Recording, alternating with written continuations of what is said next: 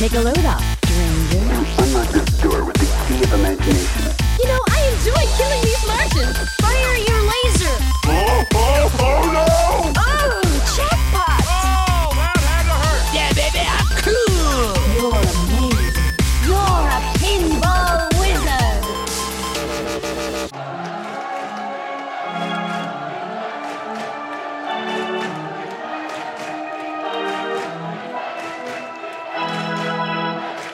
Salut les pinèdes et bienvenue à The Pinball Podcast épisode 10 de la deuxième saison. Mesdames, Mesdemoiselles, Messieurs les Pinèdes, bienvenue ce soir au Pinball ce match d'exhibition. Ah Thierry Thierry, je me permets de vous interrompre car euh, rien qu'à ce mot, je vois déjà l'équipe des Parisiens s'émoustiller. C'est vrai que leur capitaine, ce meneur d'hommes exceptionnel, est plutôt connu pour ses performances de streaker dans les game rooms plutôt que ses high scores. Mais ça, bien évidemment, cela ne nous regarde pas. Euh, oui, oui, euh, très bonne intervention Nelson. Merci, merci pour la pertinence de vos propos. D'ailleurs, nous pourrions essayer de l'interviewer pour en savoir un peu plus, même si effectivement cela ne nous regarde pas. Mais tout à fait Thierry, d'ailleurs je le vois qui s'avance pour saluer la foule en délire, je vais tenter ma chance Guillaume Guillaume, please, please, it's for the French podcast I have got a few many questions about your vie, your œuvre Uh, First, how are you? And uh, are you very show tonight? I am very show tonight, thank you very much Lazarus. alors, merci beaucoup. Je vais essayer de traduire pour nos chers auditeurs qui n'ont pas les facultés euh, anglicistes que je puisse, que je peux, que je peux avoir. Donc oui, oui, il me dit qu'il est chaud comme la braise. D'ailleurs, il le montrera à l'after. Euh, Guillaume, have you some advice for the new pinhead who wants to live forever? Who wants to live forever? Oh yes, uh, you wants to live forever. That's all I can say. I love to Ok, sing. alors c'est génial. En gros, il kiffe la vibe avec son pinball. Il est pas d'humeur à ce qu'on lui prenne la tête et il veut savourer une wurst à la mayonnaise. Voilà. Euh, thank you very much, Guillaume. I have in the look to you. Euh, dites-moi, dites-moi, Nelson, ne serait-ce pas Binge, le capitaine de l'équipe des vachettes de Normandie qui s'avance? Ah, mais bon pied, bon oeil, Thierry, c'est bien lui. Lui que l'on surnomme la commode normande. Binge, binge. Quelques mots avant le match de ce soir? Je me suis mis au régime, donc euh, ce sera plus vraiment la commode. Oh mais c'est fantastique, je crois que je n'ai jamais eu une meilleure réponse de toute ma vie de journaliste. Merci beaucoup pour ces précieux conseils, je ferai effectivement attention au temps de cuisson du dindono pour 6 personnes thermostat 7 la prochaine fois. Oh Thierry, oh Thierry, au loin il se rapproche, j'aperçois le capitaine des Lugdunum Minoris Domina, l'outsider tout droit venu du pays de Galles, j'ai nommé Sylvain. Bonsoir Sylvain, comment allez-vous bien? Ça va, merci. alors, pour vous mettre au niveau de vos petits copains, il paraît que vous avez subi un rude entraînement unagi à base de feuilles mortes et de la partie boulière du fenouil, et tout cela sans sortir de l'enclos. Pouvez-vous nous en dire un peu plus? C'était la face sporadique euh, du fenouil, euh, pas la partie bouillière. Euh, c'est important parce que sinon après on confond tout et euh, comme vous dites c'est bien sans sortir de l'emploi à chèvre. Euh, tout ça en récupérant les petites bâtonnets de poisson pané que mamie a laissé pour nous. Ah mais c'est incroyable, mais qu'est-ce que c'est fantastique Et tout ça en à peine 17 ans de travail. Je trouve ça génial. Euh, Nelson, Nelson, j'entends le sifflet de l'arbitre qui appelle les équipes qui seront au nombre de 3 au final, car le capitaine des glacières de Bordeaux a déclaré forfait pour, je le cite, Ma femme rentre de déplacement ce soir, donc je ken. Donc finalement, il n'est pas si froid, il est même plutôt chaud comme un lapin de Garenne, mais cela ne nous regarde pas.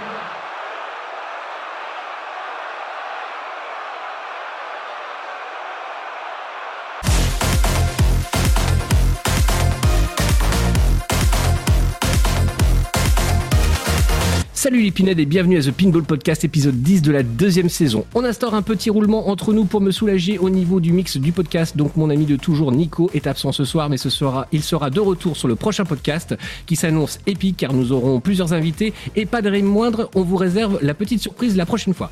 Au programme ce soir, on commence par Guillaume avec une news pas très réjouissante. Il s'agit de la mort de Lehman Sheet, le célèbre codeur de pinball. Nous commémorerons ensemble tout ce qu'il a pu apporter au monde du flipper. Ensuite, Binge nous donnera les tendances du marché. Et nous retrouverons enfin Sylvain qui nous fera découvrir sa rubrique Fallait oser. Le débat de ce soir sera un focus en fait sur le Super Hoop de Bittronic, le nouveau flipper européen qui vient tout juste de sortir. Comme nous n'avons pas d'invité ce soir, il n'y aura pas d'interview, nous passerons donc directement au quiz. Sans plus attendre, on commence The Pinball Podcast épisode 10 de la deuxième saison avec Guillaume Jingle.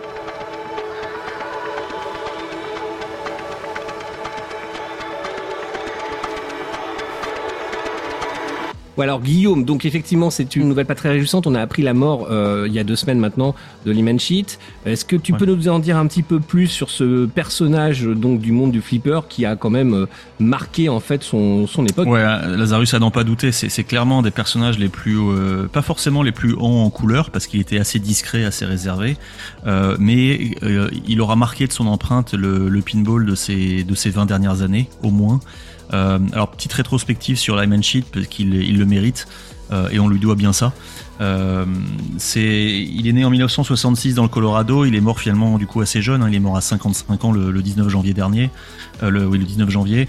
Il a commencé sa carrière au tout début des années 90 pour y filer un coup de main sur les DMD. En fait, Lyman Sheets, il, c'était pas encore du codage, mais il filait un du coup de main sur les DMD chez, chez Data East. Et euh, ensuite, il est parti chez euh, Bally Williams. Il est parti en 1994 en fait quand euh, Data East est devenu Sega et c'est là où il a commencé à coder son premier flipper, le fameux Attack from Mars. Alors ce qui est assez assez génial pour la petite histoire, c'est que bah, Attack from Mars, c'est Brian Eddy et Lyman Sheets qui sont tous les deux des débutants. Hein. Brian Eddy c'est son deuxième flipper en tant que designer après The Shadow. Euh, pour Lyman, c'est son premier code. Et ils se sont dit, voilà, on va essayer de faire un flipper un peu différent. On va essayer de sortir des, des modes, des jeux avec modes. Je pense à Twilight Zone, je pense à Indiana Jones, je pense à pas mal de flippers du début des années 90, euh, la Adams Family, qui sont basés sur des modes. Ils ont voulu faire un jeu beaucoup plus simple, un flipper euh, très marrant et très et très simple, pas très facile. Et du coup, ce jeune designer Brian Eddy et ce très très jeune codeur, puisque c'est son premier code euh, Lyman Sheets, font euh, un masterpiece, un chef-d'œuvre, euh, Attack from Mars, qui est aujourd'hui parmi les flippers favoris de, tout le monde. Il a ensuite continué avec, à travailler avec Brian Eddy. Il a fait bien sûr Medieval Madness euh, deux ans plus tard. Il a fait Monster Bash ensuite avec George Gomez. Euh, ensuite, il s'est, il a bougé un petit peu. Il est revenu un peu plus tard chez Stern. Il a contribué à des, flippers comme euh, Batman, Dark Knight. Il a fait Metallica. Il a, il a aussi ajouté du code sur des flippers qui existaient déjà. Je pense à Batman 66 par exemple. C'est des flippers pour lesquels les, les, les, les, fans- les, les joueurs trouvaient le code peut-être un petit peu fade et on a appelé Lyman. C'était- Excuse-moi. Je, je- je coupe juste. Du coup, tu, tu es en train de dire en fait que le code, par exemple, du Batman, lui, il a fait sur des mises à jour, il a, il a, il a mis sa patte. Ouais, il a été, il a été appelé sur plusieurs flippers comme ça euh, de la ces dernières années pour rajouter une petite couche de Lyman Sheets. Et ce qui ce qui plaît beaucoup, c'est la Lyman Touch. Euh, alors euh, au- au-delà de, de l'éphéméride, j'ai envie de dire, ce qui est, ce qui est intéressant avec Lyman Sheets, c'est que c'était déjà un joueur avant tout. C'est quand même un mec qui a été trois fois champion du monde de pinball, donc c'est un super joueur. Il a gagné les. Papa World Championship trois fois, je crois qu'il a gagné le 3, le 7 et le 9. Euh, il a gagné un championnat d'Europe en 2007. Donc c'est avant tout un super joueur et en plus c'était un cerveau très très bien fait. Il avait une façon de coder où il prenait en compte ce qu'attendaient les joueurs et était surtout capable pour chacune de ses machines de faire en sorte que le joueur euh, occasionnel il trouve sa, son compte tout de suite. On pense à, à Monster Bash, à Medieval Madness, à Attack from Mars, euh, où euh, n'importe qui peut se mettre à jouer. Par contre, il faut s'accrocher pour finir ces jeux-là. Je pense surtout à Attack et à, à Medieval. Euh, donc c'est quand même extraordinaire d'arriver sur la même machine à faire en sorte que n'importe qui puisse s'amuser avec et en même temps le joueur le plus chevronné soit euh, il soit quand même de la partie pour essayer d'aller au bout. Et c'était vraiment sa force. Ça reste des flippers de joueurs et surtout c'est des mais c'est avant tout je pense des flippers accessibles, c'est pour ça que euh, même 25 30 ans après, on continue à, à vanter les louanges de ces trois là, les Monster Bash, Attack et Medieval parce que voilà, ça, ça plaît à tout le monde, c'est intemporel finalement, ce sont des flippers intemporels. Alors ça va être une grosse grosse perte. Déjà, on est désolé pour sa famille, on est désolé pour lui. hein. En plus, bon, c'est c'est malheureux, c'est un suicide. Euh, C'est quelqu'un qui avait des, des, des problèmes euh, psychologiques, euh, qui ont eu malheureusement le meilleur de lui. Donc on- c'est très triste. Euh, donc triste pour sa famille et pour le monde du flipper, c'est triste aussi parce que on, perd probablement le plus grand codeur de l'histoire du pinball. Je crois qu'il y a on peut aimer Dwight Sullivan, tout ça. Il y a plein de très bons codeurs, mais euh, c'était probablement le meilleur. Donc ça va manquer. Voilà. C'est ouais, un vrai deuil pour le pinball. Alors pour ma part, je vais aller à Texas Pinball Festival dans un mois et je pense que il va se passer quelque chose là-bas euh, pendant la cérémonie des Twippies ou pendant le salon. Euh, j'avais eu la chance de le rencontrer. Euh, il est à Pinball Expo. J'avais mangé, j'avais même mangé un, j'ai fait un dîner euh, à côté de lui. Il était avec sa, sa femme. Et moi, je le regardais. Je dis mon Dieu, c'est Lyman Sheets quoi. C'est, j'avais, j'avais, j'avais pas un apron sur moi à lui faire signer. Mais je dis, c'est Lyman Sheets. Il était, il était à deux mètres en train de manger avec sa femme. Donc ça, c'est assez fou de se dire qu'il est, il est plus là. Et, et même si ça peut nous paraître éloigné, nous, Frenchy, Pinhead, etc. C'est vrai qu'on est on est quand même sur un hobby de niche, on n'est pas dans le même pays. Non, à partir du moment où on joue sur ces machines-là, on joue à Monster Bash, on joue à Attack, on joue à Medieval, on joue à Batman 66, on joue à toutes ces machines qui sont devenues cultes, et ben on a tous un petit peu de Lyman Sheets en nous. Donc c'est voilà, c'est triste pour le flipper. Eh ben écoutez, en tout cas nous, on lui adresse là où il est une petite pensée euh, de joueur de flipper. Hein, euh, on le remercie pour en tout cas tout ce qu'il a pu euh, apporter à ce monde-là. Et on, aura une petite pensée quand on jouera à certaines de ces machines. Oui Guillaume, tu voulais rajouter quelque chose? Ouais, je voulais rajouter quelque chose pour euh, pour nous tous et, et pour tous ceux qui ont la chance d'avoir chez eux un Monster Bash. Vous savez forcément, je pense, ou pas, si vous le savez pas, c'est une bonne surprise, qu'il y a un mode spécial qui s'appelle Lyman's Lament, les lamentations de Lyman. Et donc, il- on vous mettra la combinaison sur le site de Pinball Mag. Il y a une combinaison un peu complexe à Ouais, faire, elle est pas- gauche, elle est pas droite, simple à un, on là. Mais je l'ai faite, je l'ai faite, ça Ah fonctionne. oui, ça fonctionne. Euh, Moi je l'ai fait et ça fonctionne aussi. Et on peut voilà et on peut jouer sur un mode spécial où Lyman Sheets vous parle et, et vous dit euh, des choses et donc c'est voilà et moi pour tout vous dire sur mon sur mon pin cap j'ai lancé Monster Bash en, en hommage j'ai fait le code et j'ai fait une petite partie avec Lyman et voilà vive Lyman vive le flipper Merci Guillaume en tout cas pour cette petite euh, rubrique. On passe directement maintenant aux tendances du marché. euh, donc avec Binge, c'est parti, jingle.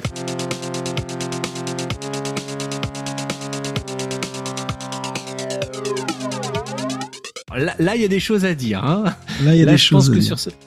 Ouais, il y a des choses à dire là sur euh, sur le marché du flipper parce qu'on a vu des trucs de fou. Voilà, vas-y, parle parle-nous un petit peu là de des trucs un peu fous que tu as pu voir. Oui, alors dans les trucs un peu fous euh, que j'ai pu voir, c'est que bah, il y a de moins en moins de flips à vendre, en tout cas de façon officielle. Encore, Euh, ok. Ouais, ouais, ouais, ouais.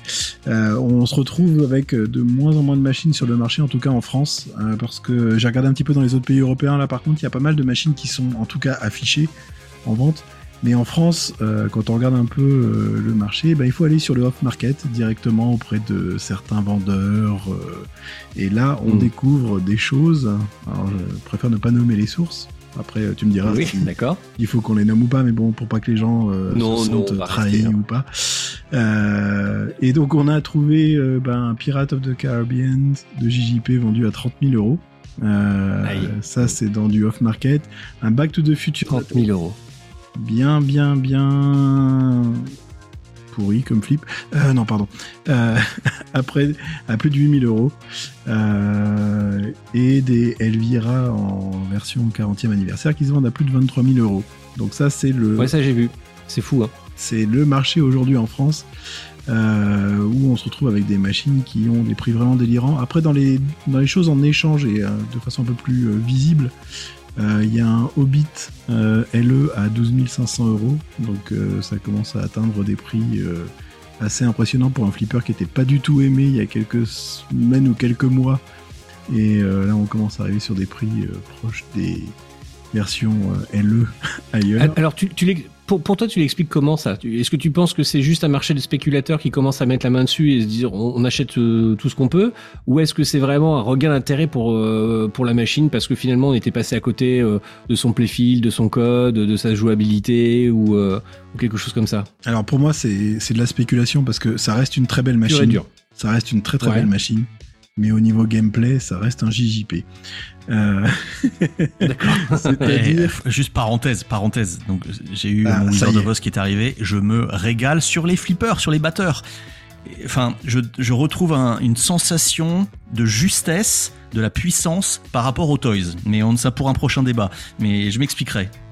D'accord. Ok. Bah oui, on pourra en faire, on pourra en parler une prochaine fois. bah, justement, il y a des un, batteurs par il y a rapport un aux toys. Il y a un. Woz en.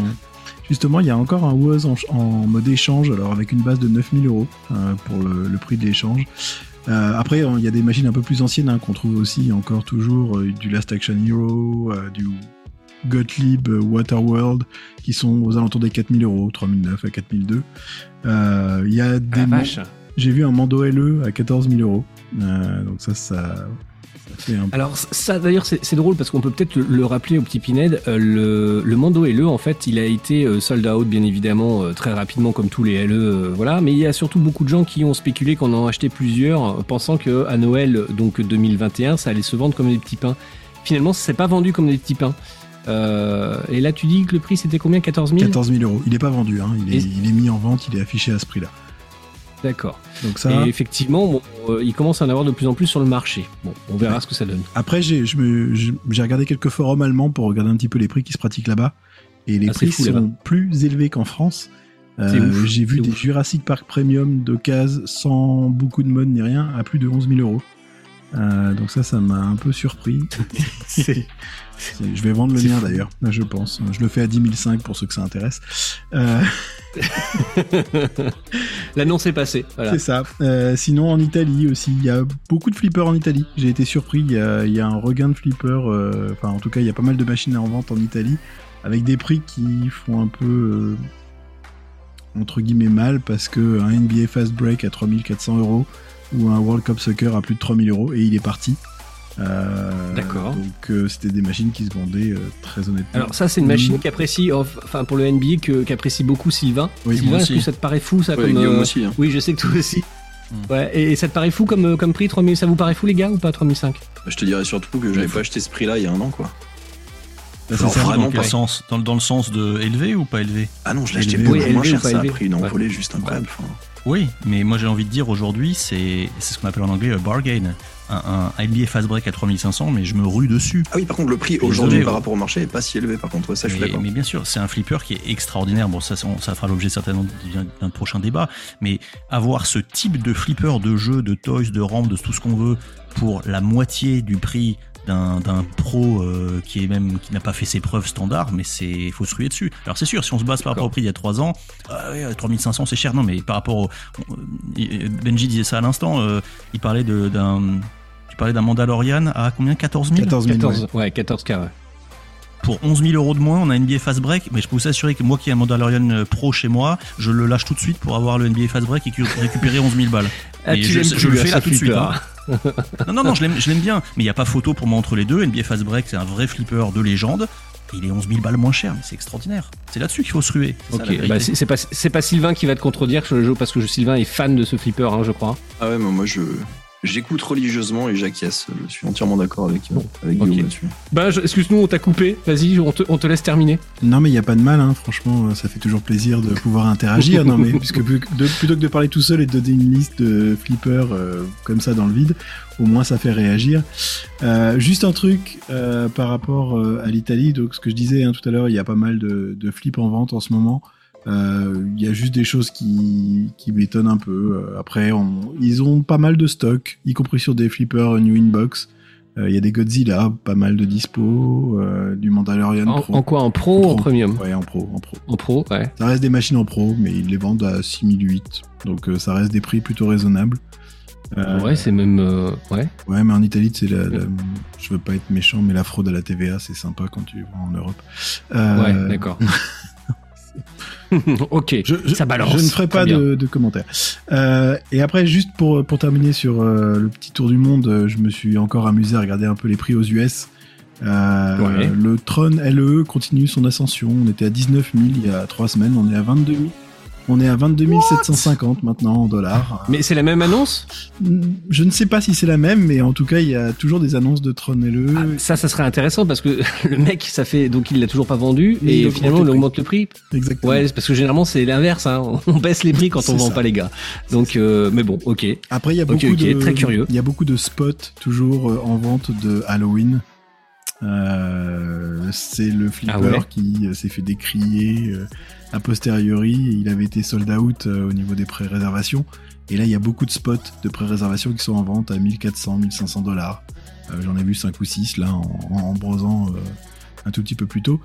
Et juste pour terminer, les premiums maintenant se vendent en mode utilisé à entre 10 et 12K euh, dollars aux États-Unis. Donc, euh, si tu Attends, veux, attends.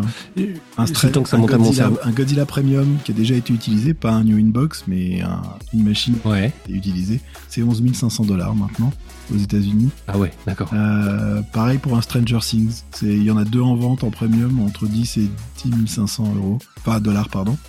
Et puis, juste pour finir, euh, le pirate de Caribbean aux États-Unis, bah, il est vendu moins cher qu'en France, parce qu'il était à 24K dollars. Parce que les Caraïbes, c'est- les Caraïbes, c'est plus près des US.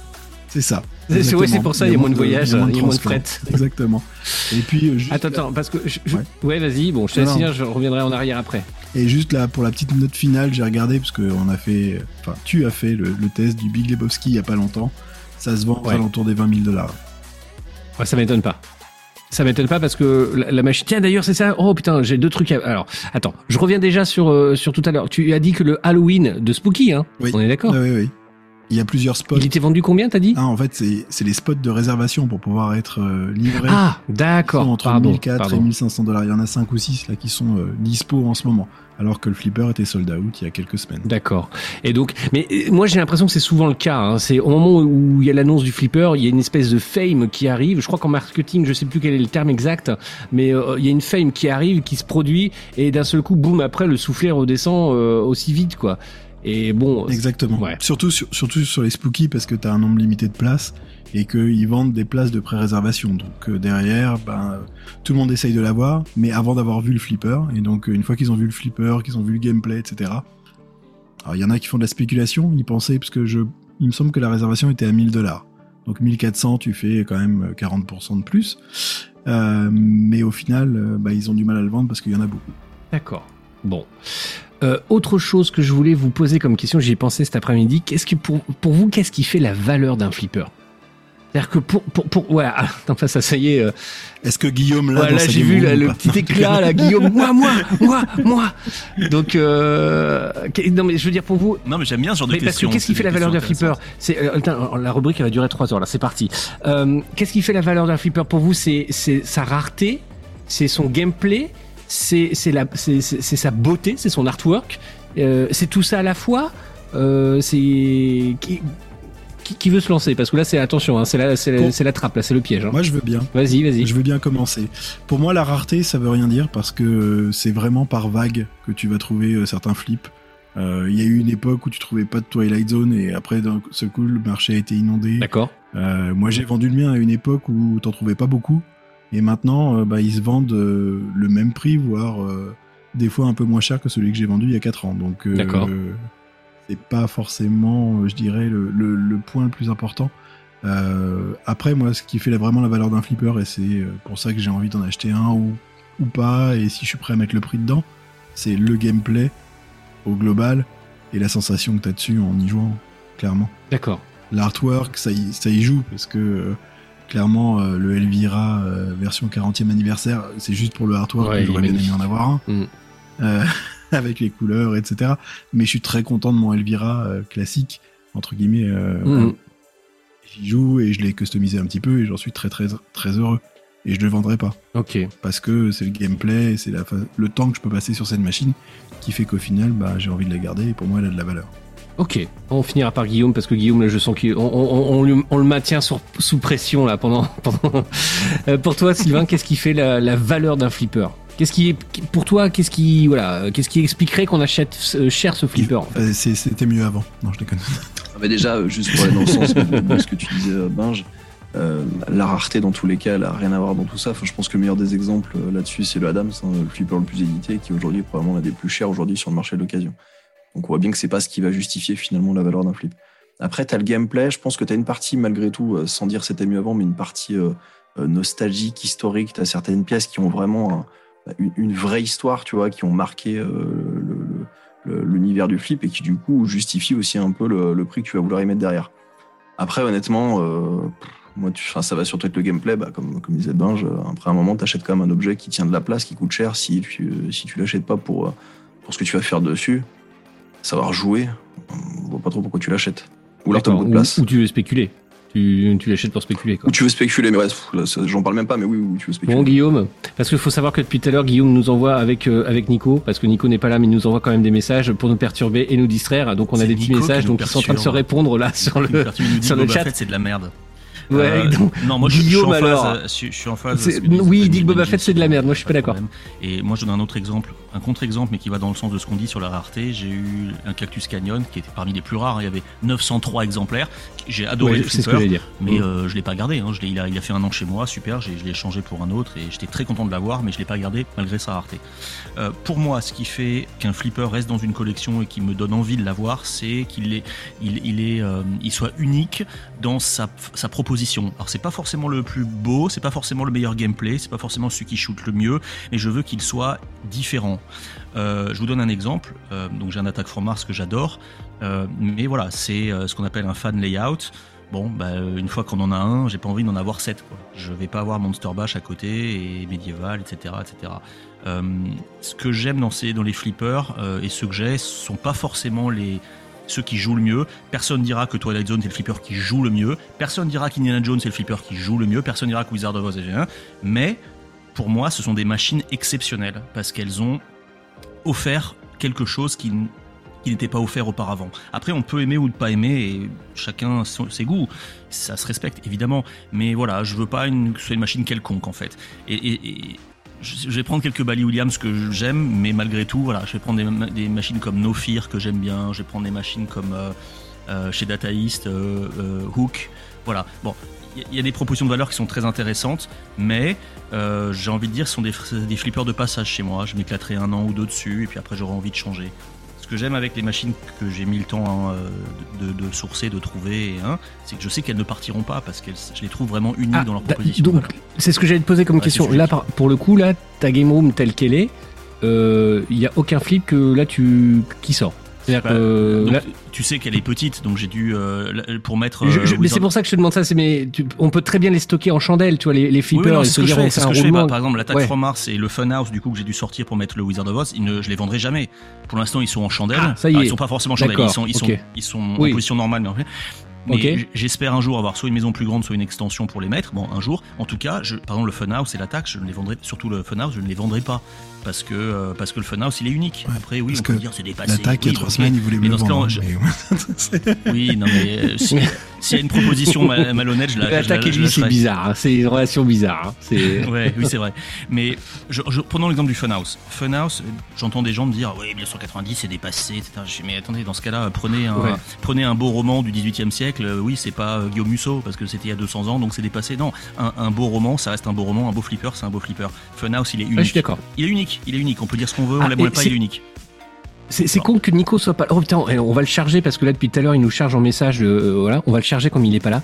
C'est con que Nico soit pas là parce que euh, pour faire un petit parallèle, euh, je trouve que c'est très juste.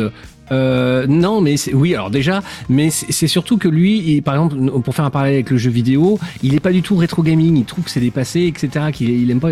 Mais moi, je suis comme toi, Guillaume. Mais oui, c'est dépassé. Euh, mais c'est pas, pas dire, ça veut oui, pas dire c'est que c'est dépassé, mal. mais effectivement, si c'est si c'est un bon truc, ça reste quand même un bon jeu. Ouais, Et non, moi, je- des, t'as des vieux, t'as des Alors, vieux jeux dégager- vidéo. dé- parfois des dégager vieux de jeux nostalgie. vidéo auxquels t'as envie de rejouer régulièrement. Hein. Je suis désolé. Hmm.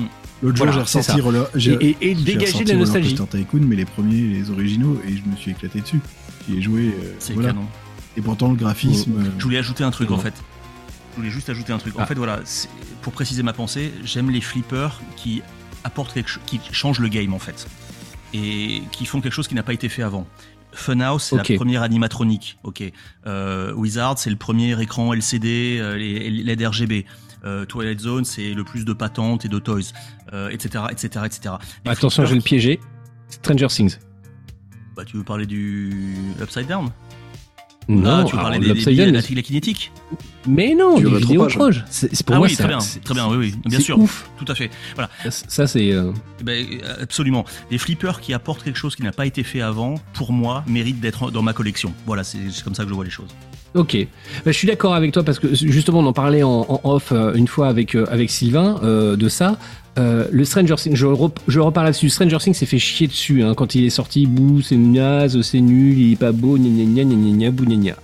Euh, bouh gna gna, euh, donc deux ans plus tard, euh, c'est un flipper qui est maintenant quand même assez recherché. Euh, C'était une vraie prise de risque pour le coup de mettre un, un, un vidéo proche parce que bon bah il faut miniaturiser un peu le truc, etc. C'est pas forcément si simple en ayant une bonne qualité. Mais surtout, là où je trouve la seule chose que je trouve un petit peu dommage, c'est que les gens, je pense, ne se sont pas euh, rendus compte que ça euh, ouvrait la porte pour les gens qui connaissent un petit peu la technique là-dessus du mapping. Le mapping, pour, euh, pour faire très simple, euh, quand vous allez vous balader avec votre famille pendant les vacances de Noël, enfin les fêtes de Noël, c'est le gros truc que vous voyez sur la cathédrale du coin, qui est magnifique, qui est super beau et qu'on met plein la vue. Et ça, ça ouvrait en fait la porte au mapping dans le flipper. Et si on, si on arrive à ouvrir la porte au mapping dans le flipper et à intégrer des éléments en mapping, les possibilités sont quasi infinies. Changement de décor complètement infini, euh, des interactions euh, avec. euh, il suffit de rajouter des petits lasers pour que ça puisse couper des faisceaux et faire des optos et on obtient des animations ou des interactions qui sont absolument géniales. Donc les gens se rendent pas compte à quel point pour moi le, Stranger Things est un flipper important et majeur dans l'histoire du flipper, rien que pour ça. Après, voir si que ce soit Stern ou que ce soit les autres fabricants s'engouffrent un petit peu dans, ce truc pour le développer ou pas, on verra bien quoi. Euh, Benj, est-ce que t'as petit- t'as fini sur ton petit tour d'horizon ou pas? Ouais, ouais, ouais, ouais, ouais, j'ai voilà, j'ai pris des choses qui me semblaient être intéressantes. Après, il y a beaucoup, beaucoup de flippers en vente à l'étranger, euh, Ouais. qui sont en tout cas plus visibles euh, qu'en France. Je sais pas, je sais pas quelle va être la tendance sur les prochaines semaines en France. Est-ce que les choses vont ressortir un peu du chapeau ou ça, ça va rester des, des échanges confidentiels? Ça, c'est une des grosses questions. Après, enfin, j'ai discuté avec deux trois revendeurs aussi qui, qui vendent des machines neuves, qui me disent qu'ils ont beaucoup de leurs clients qui leur demandent directement des machines de case aussi. hein. Ça, c'est Ouais, alors moi pareil pour avoir échangé euh, pas plus tard que cet après-midi, euh, voilà, euh, à peine reçu, les flippers sont déjà partis. Hein. C'est euh, voilà, que ce soit des euh, des Star Wars euh, Star Wars euh, Home Pin ou des euh, Jurassic Park Home Pin ou des Godzilla Premium, tout est parti. C'est ça part comme des petits pains quoi. Donc euh, c'est euh, euh, c'est assez impressionnant. Et euh, on pourra en parler aussi des prix, hein, parce que les prix des home pins sont quasiment, enfin, sont au prix d'un pro aujourd'hui, donc on pourra en parler. Alors, ça sera peut-être un débat d'une prochaine fois, parce que sinon, on va faire toute l'émission ce soir là-dessus. Mais c'est vrai que c'est assez impressionnant, hein, cette augmentation des prix, même sur les, petits flippers, qui sont l'entrée d'entrée de gamme. Voilà.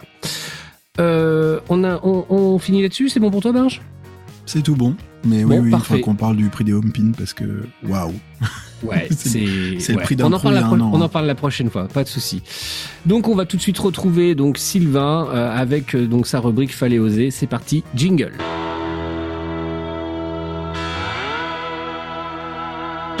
Alors. Sylvain, est-ce que tu peux nous présenter juste l'esprit un petit peu de ta rubrique pour et l'histoire de nouvelles rubriques donc dans The Pinball Podcast et euh, que Pinheads ne soient pas trop perdus Est-ce que tu peux un petit peu les orienter et expliquer le, le- le concept? Et puis après je te laisse dérouler tout simplement ta chronique. Alors l'idée c'est de faire un peu un tour de, de ces flippers. euh, alors euh, au, au thème un peu plus audacieux, osé, euh, risqué, exotique, euh, appelez ça comme vous voulez, euh, qui finalement vont euh, changer des grands classiques qu'on connaît déjà tous. Pour certains connus, pour d'autres un peu moins, et de se dire que finalement on a quand même osé beaucoup de choses dans le monde du flipper. Et je trouvais ça intéressant pour le coup de, de pouvoir s'attarder un peu sur ces sur ces, ces flippers au thème un peu un peu étranges, un peu spéciaux. Voilà, c'est un peu l'idée du coup de cette, de cette rubrique. Ok, et ben c'est parti, on t'écoute. Donc un flipper, c'est un plateau, une caisse, un fronton, un gameplay, des musiques, certes, mais un flipper, c'est avant tout un thème. Et croyez-moi, euh, licence ou pas, on en a eu des thèmes étranges euh, et on en aura sûrement encore. Alors dans cette chronique, on va s'attarder sur quelques-uns de ces modèles euh, dont on s'accordera tous à dire putain, alors celui-là, fallait vraiment l'oser. Alors qu'on soit clair, hein, l'idée est bien d'aborder le thème et en aucun cas les qualités intrinsèques d'une machine. Thème étrange, ça rime pas forcément avec mauvaise machine. Et c'est même étonnamment euh, souvent l'inverse. Alors pour démarrer ce, ce tour d'horizon, euh, je vous propose d'attaquer avec du lourd, euh, du très lourd même. Euh, et c'est rien de le dire puisqu'on va parler du flipper Hard Body de Bali, Ah ouais. sorti en 1987. Euh, un flipper dont le thème est, là pour le coup tenez-vous bien, basé sur le culturisme et féminin de surcroît si on se réfère à la baglace. Alors, euh, sans juger de la discipline euh, ni de l'esthétique des résultats, voilà, ça s'apprécie une appréciation euh, purement personnelle euh, qui n'a évidemment pas sa place ici. Faut quand même avouer euh, que le choix du thème, c'est franchement pas commun. hein. Euh, et pour le coup, la mise en application visuelle sur le flipper, elle l'est pas non plus. hein.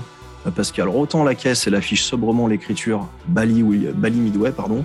Euh, niveau baglace et plateau, là pour le coup, c'est une autre histoire. C'est vrai. La baglace, c'est un patchwork de quatre photos à l'effigie de l'égérie de cette machine qui n'est autre que Rachel McLeish. Alors moi, je ne connaissais pas. hein. Mais c'est une bodybuildeuse de renom et première Miss Olympia, euh, excusez du peu. Bon, après, de là, en faire un flipper, bon, euh, on peut être en droit de s'interroger quand même. hein. Pour le plateau, là, on est sur du très très haut niveau question mauvais goût. euh, on a le droit à du muscle sous toutes ses formes. Clairement, le truc, c'est boucherie André.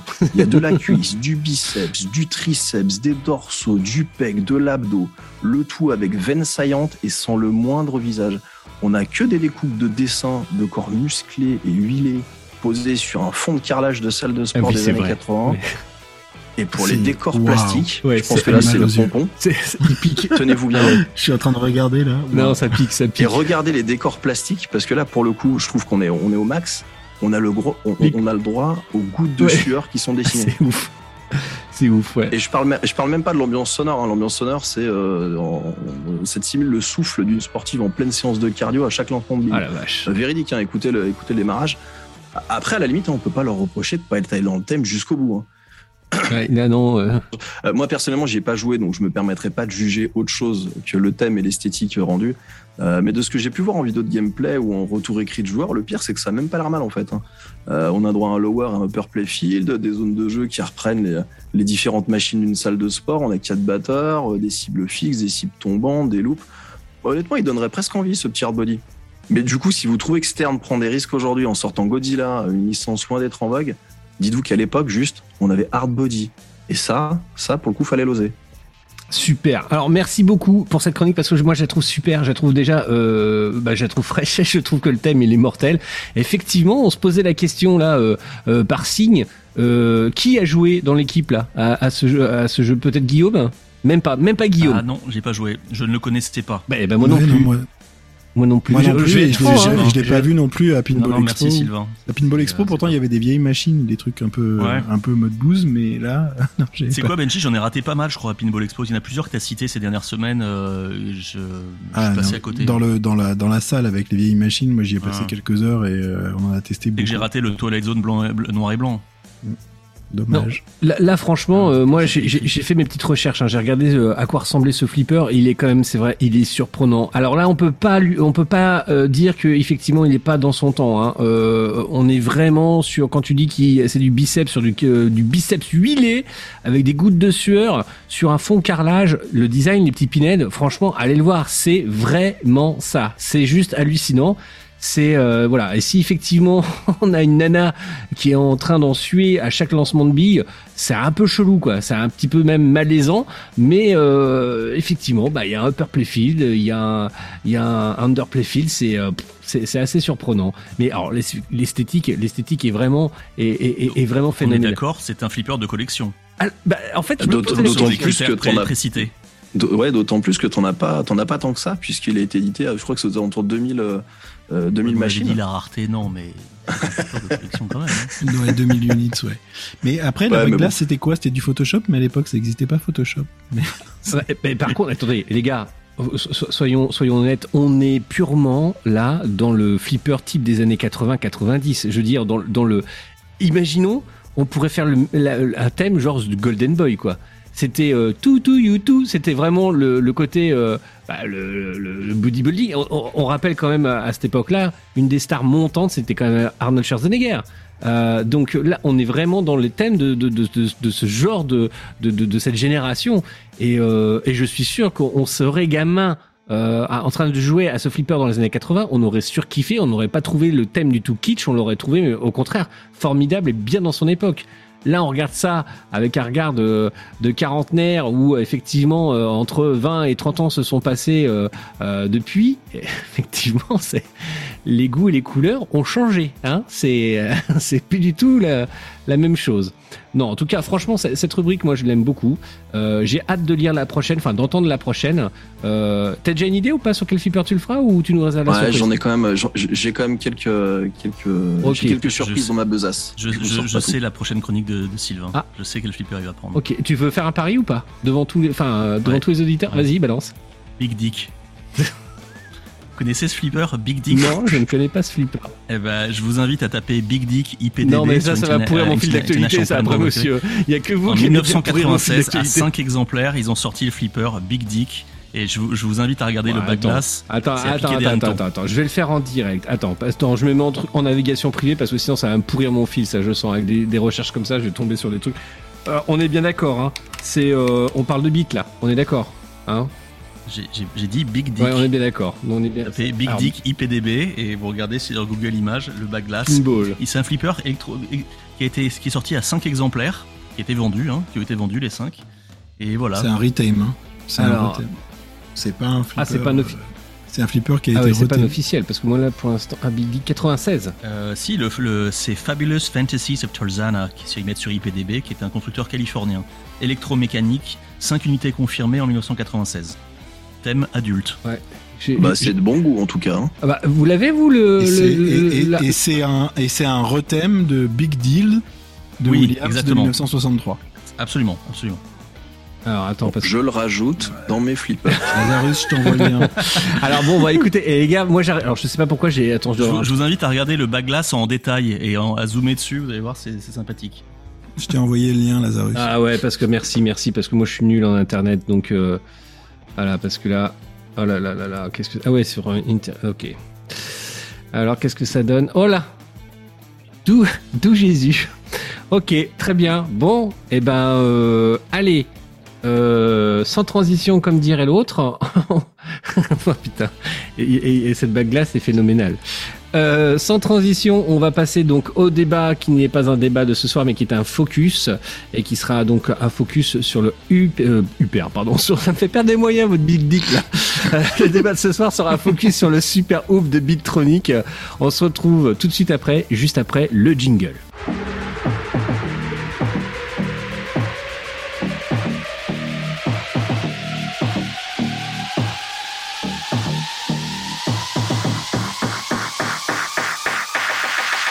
Alors, euh, allez, c'est parti donc pour notre focus de ce soir. Alors, qui a pour, euh, pour objet tout simplement le super hoop de Bittronic Euh, Alors, déjà, on va essayer de récapituler un petit peu le contexte. On devait vous faire la surprise avec Planète Jeux Transcard la dernière fois, euh, sauf que la surprise qu'il y a eu, c'est que j'ai chopé le Covid qu'on m'a rapporté en fait de l'école. Donc, en fait, on devait tous y aller quasiment avec l'équipe de Pinball Mag. Ben, j'étais un petit peu loin, donc voilà. Mais Nico et moi on devait se déplacer, puis finalement on n'a pas pu parce que bah, sa femme a chopé le Covid et moi j'ai chopé le Covid. Tout le monde était C'était super. On a fait une Covid party, c'était génial. Euh, alors tout ça c'est vrai, sauf la Covid party, bien évidemment. C'est l'école qui nous a rapporté tout ça. Donc Guillaume a été notre envoyé spécial, a été notre ninja du pinball. Il s'est rendu sur place, donc euh, euh, on a bien vu que effectivement il fallait plutôt parler en début de soirée qu'en fin de soirée parce que la fin de soirée avait l'air d'être un peu plus compliquée. Euh, mais euh, tu as mis les mains sur ce flipper. Alors je pense que tu es le plus légitime pour commencer. Puis nous après on fera nos pia pia pia comme on aime bien faire juste après. On te laisse la parole Guillaume. Vas-y. Qu'est-ce que tu as pensé de ce super hoop? Eh ben, plutôt du bien, euh, plutôt même du, très bien pour un, premier effort euh, de Bitronic, euh, qui est donc le, manufacturier espagnol. On l'a souligné dans, l'article, c'est déjà une, super nouvelle d'avoir un, nouveau constructeur européen qui rejoint la meute des constructeurs américains. Euh, alors on a Dutch Pinball qui avec son Big Lebowski, mais bon soyons honnêtes, hein, depuis 2016 c'est un flipper et c'est un peu compliqué pour eux. Là, euh, Quetzal Pitball qui est devenu Bitronic via ce, partenariat euh, nous propose donc euh, Super Hoop. Alors ça joue bien, honnêtement. la qualité a l'air tout à fait convenable. Je vais pas vous le cacher, j'ai pas mis mes doigts dedans, mais j'ai pas, voilà, je peux pas vous en dire beaucoup plus là-dessus, même si ça paraît effectivement convenable. En revanche, ça shoot super bien. Il y a trois, trois batteurs, donc toujours appréciable quand on a un upper euh, right euh, Mhm. flipper qui permet de d'atteindre une rampe. En plus, c'est des rampes métalliques, donc ça fait toujours ce petit effet sympa avec la, la bille. Moi, j'aime beaucoup. Euh, Il y a un pont qui est au fond. Il y a des petites mains euh, qui permettent en fait de- d'envoyer la, la, la bille, la balle, pardon, vers euh, vers un panier. Euh, Il y a une ambiance à la Oliver, Olivier Tom, un petit peu, hein, Oui, version version basket un peu cartoon, sympa. Franchement, il y a un bon flow. Alors, ce qui est, qui est très drôle, c'est que le flipper a été mis euh, au milieu de la salle chez Planet Jeux Transcard. Et d'ailleurs, euh, encore une fois, un, grand merci à Anas et à la famille Elos pour, euh, pour l'accueil et pour, pour cette journée. On s'est vraiment régalé. Alors, il y avait tous les, beaux flippers, les, Stern, les Bally Williams, il y avait des. Voilà. Et au milieu, on avait finalement l'OVNI, qui est le super hoop de Bitronic. Et étonnamment, au début, les gens ne s'en approchaient pas trop, ils jouaient pas trop. Et puis il y a eu un premier stream qui a été fait par, par RB Flip, et puis après, deux, trois personnes ont commencé à venir jouer. Puis des filles ont commencé à venir jouer sur le, flipper également. Et finalement, ben, la meute s'est rassemblée, et tout le monde y allait de son, petit coup de hanche sur le flipper pour le nudger. Et en fait, euh, bah, les avis étaient euh, plutôt euh, vraiment positif en disant bah ouais ça, joue vachement bien. Donc on, s'est bien marré, on s'est vraiment bien marré sur ce flipper et voilà. Ok. Premier premier constat. Que- Quel est, euh, allez, on, on va être un peu pas, pas lapidaire, mais on, on va être très, très direct. Quel est le truc, franchement, que t'as trouvé super sur ce flip où tu te dis, putain, les mecs, ils ont réussi à faire ça, ils sont, ils sortent de nulle part, ils ont réussi à faire ça. Et quel est le truc que tu te dis, ouf, ça par contre, euh, ça va falloir faire un effort. Alors euh, pour la première question, j'ai beaucoup aimé le fait qu'ils aient utilisé sur le, le, le- le upper playfield, hein, donc sur le haut du playfield, Mhm. les deux slingshots comme des comme c'était des, des batteurs en fait. D'accord. C'est-à-dire que euh, les slingshots ne sont pas euh, électriques. Normalement, vous savez quand la bille va taper le slingshot, C'est automatique. La réponse automatique, repart. Là, c'est pas le cas. Là, en fait, les slingshots sont contrôlés par les, les flippers, Ah, par les, les boutons. Ok, super. Ah, Donc, génial. ton bouton Très, gauche très, contrôle le, sling, le très slingshot bien. gauche Ok, super. et ton bouton droit Ce qui fait qu'en fait, tu es dans un espèce de mini plateau euh, en haut et avec tes deux boutons, tu contrôles tes deux slingshots qui renvoient la Ah, balle génial. et qui essaient de la- l'envoyer vers le fli- Donc ça, c'était la première fois que je voyais ça. J'ai trouvé ça plutôt très sympa et puis euh, finalement assez amusant de contrôler des slingshots parce que ça paraît improbable. Oui, C'est ton côté fait. Twilight Zone avec les aimants sur le même plateau. C'est ouais, c'est Ouais, c'est ça. pas faux, Benji. C'est ça. C'est pas faux. Inconsciemment, ça doit être ça. Et euh, ce que j'ai peut-être moins apprécié, Attention, et, et pra- c'est souvent la, je pense qu'il y a que Sylvain qui va la comprendre celle-ci. Non mais c'est quoi C'est Slingshot que vous avez pas compris, Sire Bon, c'est pas grave. C'était voilà, il l'a compris. Merci. Voilà, on, on continue, on continue parce que pour une fois où j'ai quelqu'un qui comprend mes blagues pourries, j'en profite. Vas-y, excuse-moi Guillaume, vas-y, vas-y, enchaîne, enchaîne. Ah, je t'en prie, je t'en prie. Euh, ce que j'ai peut-être, alors moins apprécié, le, le mot est fort, mais qui m'a, euh, bon, je me suis dit pourquoi pas. Effectivement, le, le, le plateau, la qualité du plateau en tant que tel, c'est pas qu'elle est moins bien. Encore une fois, j'ai j'ai pas vraiment mis mes, mes mains sous le capot. C'est, je pense qu'il y a un tel vernis. Le plateau était super brillant de vernis, mais peut-être qu'il était trop brillant, ce qui fait que le la sensation de glissade de la bille était différent de ce que j'avais pu faire sur les, les, les 15 ternes auxquels j'avais joué pendant les, les 5 heures qui précédaient. Alors, et euh, pour être très honnête, après avoir joué allez, euh, 15-20 minutes sur le Super Hoop, j'avais complètement oublié ça. Mais la première fois que je, les premières parties, j'ai trouvé voilà une petite sensation un peu différente. Mais C'est parce qu'en fait tous les je sur lesquels tu as joué là-bas, ils avaient un playfield et celui-ci n'en avait pas. Voilà, c'est qu'en fait tu les aimes les playfields. un playfield protector, j'entends bien évidemment. me lance pas là-dessus. Ok. Non, mais vraiment du bien, du bien à dire sur ce flipper. Je pense que c'est. Et puis euh, le prix, hein. Ah, euh, le prix, rappelle-nous le prix. S'il vous, s'il vous plaît, monsieur, le prix, s'il vous plaît, combien ça coûte? Ouais, je crois qu'on était à 6300 et quelques. D'accord. non? Je voudrais Donc en revoir gros, l'article. vous avez un vrai flipper moins On est cher. en dessous d'un pro. Moins, ch- ouais, mais moins cher qu'un dessous d'un Holopin pro, ouais. de chez Stern. Oui, non, on n'est pas 6300, je crois que c'est dans les 5000, euh, tr- 5003 ou 5007. Eh ouais. Euh, alors, 5007, ju- je crois. juste pour info, parce que voilà, est-ce que 5007, tu je sais, est-ce que bon, t'as pas regardé trop, t'as pas peut-être l'information, mais le plateau, il est en MDF ou il est euh, ou il est en contreplaqué comme les euh, comme les vrais flippers? Ça a l'air d'être du MDF, mais euh, je peux pas te confirmer ça. D'accord, ok. Bon, on n'a pas l'info. Mais des bonnes bien. sensations, voilà, bonnes sensations. Ouais, bonne sensation. Qui s'y, alors qui s'y colle en premier? Euh, Binge euh, ou euh, Sylvain? Allez, moi je vais faire Allez, ma blague. vas-y. Je vais faire ma blague pourrie parce que. Oui, par parce que tu l'as à fait ce depuis que- tout à l'heure en, en off. Alors vas-y, Ouais. lance-la. Non, il faut vraiment que je la fasse. Mes rapports au, au playfield, et plus je le regarde et plus je trouve qu'il ressemble au hardbody que Sylvain euh, vient de nous décrire. Honnêtement, il y a des morceaux de muscles. Alors ok, il y a des têtes, mais il y a beaucoup de morceaux de muscles dans tous les sens. Euh, alors, c'est pas moche, mais c'est pas beau non plus, quoi. Enfin, c'est coloré. c'est Alors moi j'aime, ouais, moi j'aime bien la colorimétrie. côtés. Mais le Ouais. c'est vrai que je suis pas fan du trait de l'illustrateur. euh, Je vais le dire aussi, ouais, je suis pas ça. fan. Après, ça colle au thème, mais par contre, la colorimétrie, je trouve chouette. Là, j'ai des photos hein, qui ont été prises hein, chez euh, chez euh, Planète Jeux Transcard, hein, qu'on salue, bien évidemment, et qu'on remercie mille fois, même si finalement on n'a pas pu tous se rendre là-bas. Euh, les, euh, le playfield est quand même bien coloré. Le jeu de lumière a l'air d'être sympa. Voilà, c'était ma petite intervention. Vas-y, je, je te laisse. Ouais, non, mais je suis, je suis d'accord sur le, le- le jeu de lumière et tout. C'est, dommage que le dessin ressemble à ça, en fait. Parce que je pense que ça pourrait être vraiment intéressant. Et j'aime beaucoup l'idée du, du mini plateau, enfin, du mini playfield en haut, Mhm. euh, que tu contrôles avec euh, Alors. les boutons de flip. Je, je précise euh, juste parce que, excuse-moi, je t'interromps parce que je pense qu'il est, important de le préciser. Le mini playfield qu'il a haut, il est ni euh, supérieur ni inférieur. Il est au, au même niveau en fait que le playfield principal. C'est-à-dire qu'en fait là, ils ont intégré un playfield dans le playfield. On est au même niveau. Hein. Il y a voilà, il y a pas de rampe pour y accéder. a pas il y a- de rampe. voilà. il y a pas de- ouais, non, il y a une rampe sur le côté, mais elle Mais passe par à- contre, il y a une petite zone de jeu supplémentaire, un peu. Et là, on retrouve un peu l'esprit du basket. Je sais pas ce que vous vous en pensez, hein, mais dans la zone des trois points, en fait, hein, tout simplement. Et je trouve ça assez sympa. Je, je trouve que le clin d'œil est, est bien joué. Je trouve que voilà, je, je voulais le souligner. Voilà, je sais pas si ça vous parle, mais je voulais le souligner. Et je voulais Merci. pas tuer le game, hein, par contre. hein. Je- et vous aimez bien me mettre des vents, les gars. hein. Vous aimez Ouais, bien ça, hein. ça. Vous aimez bien me laisser Non, après- la merde. hein. ok. Après, encore une fois, moi, je l'ai, je l'ai pas vu en vrai, donc je, je... Ouais, donc au global, enfin, je pense que quand même, ça a l'air d'être un beau flip euh, quand tu regardes la backglass, quand tu regardes le, le contenu, euh, la machine au global, c'est vraiment intéressant.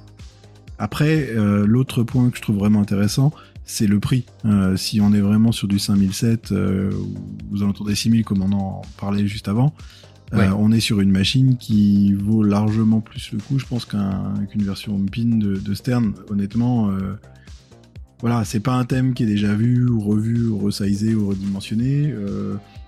J'ai pas testé le flow, mais ça a l'air intéressant quand même à jouer. Et on est moins cher que sur un Stern entrée de gamme, on va dire. Donc euh, c'est ça peut vraiment valoir Et je sais pas si vous avez vu cette petite guerre qu'il y a en ce moment chez tous les constructeurs, hormis Stern bien évidemment, euh, mais de montrer, euh, regardez, faites-nous confiance. Je pense que c'est un peu normal vu toutes les arnaques qu'il y a eu, enfin arnaques euh, volontaires ou pas, hein, mais euh, tous les fails qu'il y a eu ces dernières années sur le monde du flipper avec les nouveaux fabricants. Mais ils ont communiqué à un Bitronic et on voit en fait des dizaines et des dizaines et des dizaines de flippers alignés les uns à côté des autres. Alors les caisses sont vides, hein, on voit que des caisses, donc ça peut tout et rien dire. Mais après tout ce qui est les événements de Spooky, même de, de JJP, hein, euh, ils disent bon on produit, on produit, euh, on les voit pas hein, les flippers. Perso, euh, euh, ils sont certainement supérieurs en capacité de production que que, que ceux que les derniers. Mais bon, euh, donc là on voit quand même hein, qu'ils ont communiqué sur le fait que voilà ils sont prêts. euh, Il y a 100 unités qui sont construites et apparemment ils vont en faire une seconde production qui sera de 300 unités.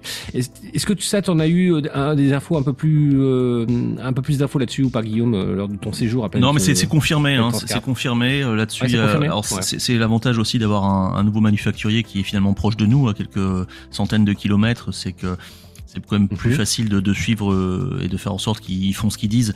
Mais euh, la production, les 100 plus 300, est bien confirmée, donc là-dessus, euh. Pas de pas de Bon, problème. moins, ça c'est Euh, je- par rapport à ce que tu dis à l'instant, en fait, je crois qu'il y a le, le souci actuel dans le monde du, du flipper, c'est avec les Australiens de Aggie Spinball. Euh, un mec très sympa en plus, euh, Damien, que j'avais rencontré pareil à Pinball Expo, qui à l'époque présentait son Skelts euh, et qui aujourd'hui, bah, depuis euh, 9 mois, euh, fait patienter les gens qui ont payé euh, pour leur Fathom euh, remake. Euh, et le problème de, de Damien, c'est qu'il se montre euh, tout seul dans des usines euh, vides, euh, sans collaborateurs, sans personne qui monte des machines. Il- on ne voit aucune machine. C'est comme si demain, bah, tu, tu rentrais dans, dans, dans un hangar vide, tu te filmais en disant, bah voilà, euh, on est, on est prêt. Et en fait, là que ça se passe. Voilà.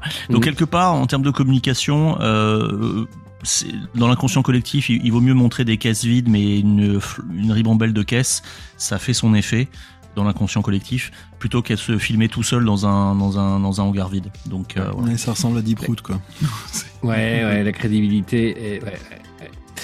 Euh, Après, je suis d'accord, ju- juste sur ce que tu dis, Guillaume, je suis d'accord sur l'aspect, euh, et c'est très bien qu'ils montent la ligne de prod, et, euh, et ça, à la limite, tant mieux. Euh, maintenant, sur la com en elle-même, sur une nouvelle machine qui arrive sur le marché, il y aura encore beaucoup à en dire. En fait, c'est juste tous les constructeurs hors mystère nous refont la même à chaque fois.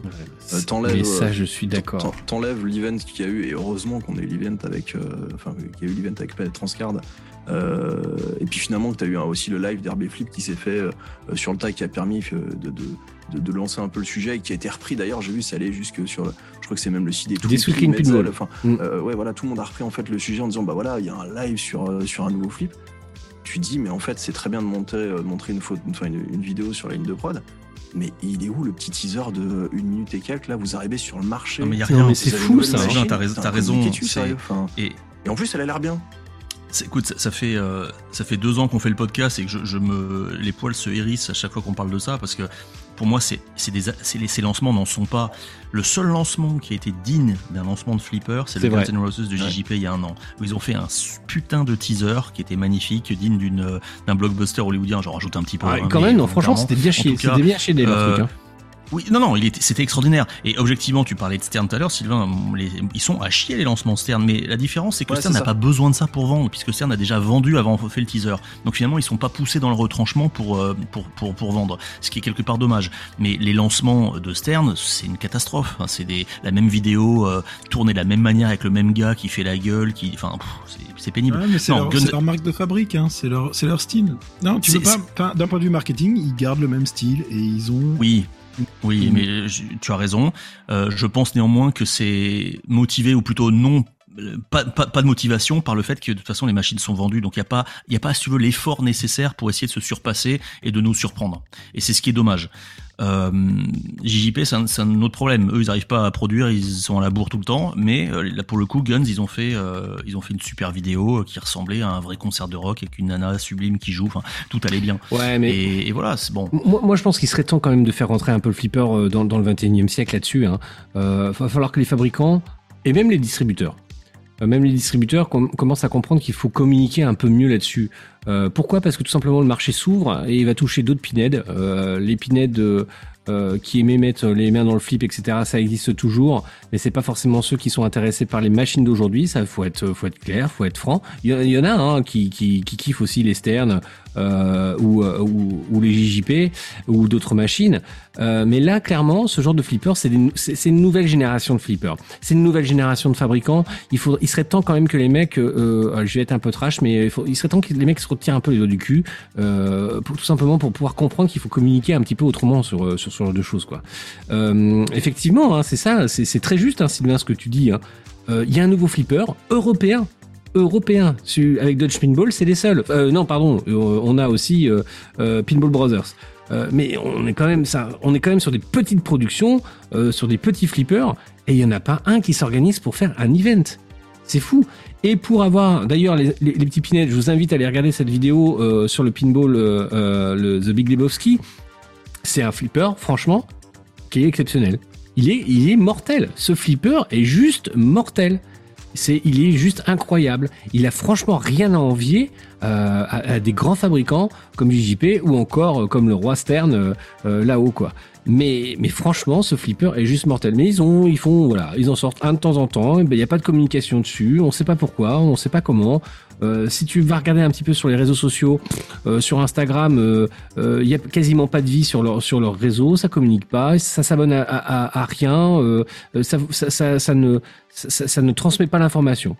Pour moi, en tant que bah, Guillaume, là-dessus tu vas me rejoindre en tant qu'entrepreneur, euh, je trouve ça fou. Je je comprends pas qu'on ne puisse pas communiquer sur ce sur le produit qu'on vend. Hum. Voilà. On- on- Ce qui, est- ce qui est dingue, c'est que JJP a, recruté un mec super bien qui s'appelle Ken Cromwell il y a à peu près un an et demi, qui était euh, en fait un podcasteur de flipper, un, un aficionados qui avait sa collection, un mec vraiment très très sympa. Et ils l'ont recruté comme chargé de communication, de marketing. Ils Et en fait, euh, sa, sa- sa première euh, action, ça a été en fait le lancement de Guns N' Roses. Donc il a été euh, salué parce qu'on vient Ouais. d'en parler, ça a été super. Et depuis, ça fait plus d'un an. Qu'est-ce qu'il est payé pour quoi faire Clairement, il fait quoi Ken chez Ken Cromwell chez JJP là Je comprends pas. Il y a rien, il y a zéro, mais étonnant. Sylvain, qu'est-ce que t'en penses toi de ce flipper? Il y a pas mal de choses à en dire. Alors, euh, sur ce que tu disais tout à l'heure, Guillaume, là, tu disais tous les flippers vendent, finalement, ils ont peut-être même pas besoin d'aller sur du lancement, etc. Oui, par contre, sur le thème, tu vois, je suis quand même plus mesuré. Euh, on est sur le thème du basket. C'est pas, c'est pas quelque chose de nouveau, c'est quelque chose qui a été déjà, euh, déjà fait, vu.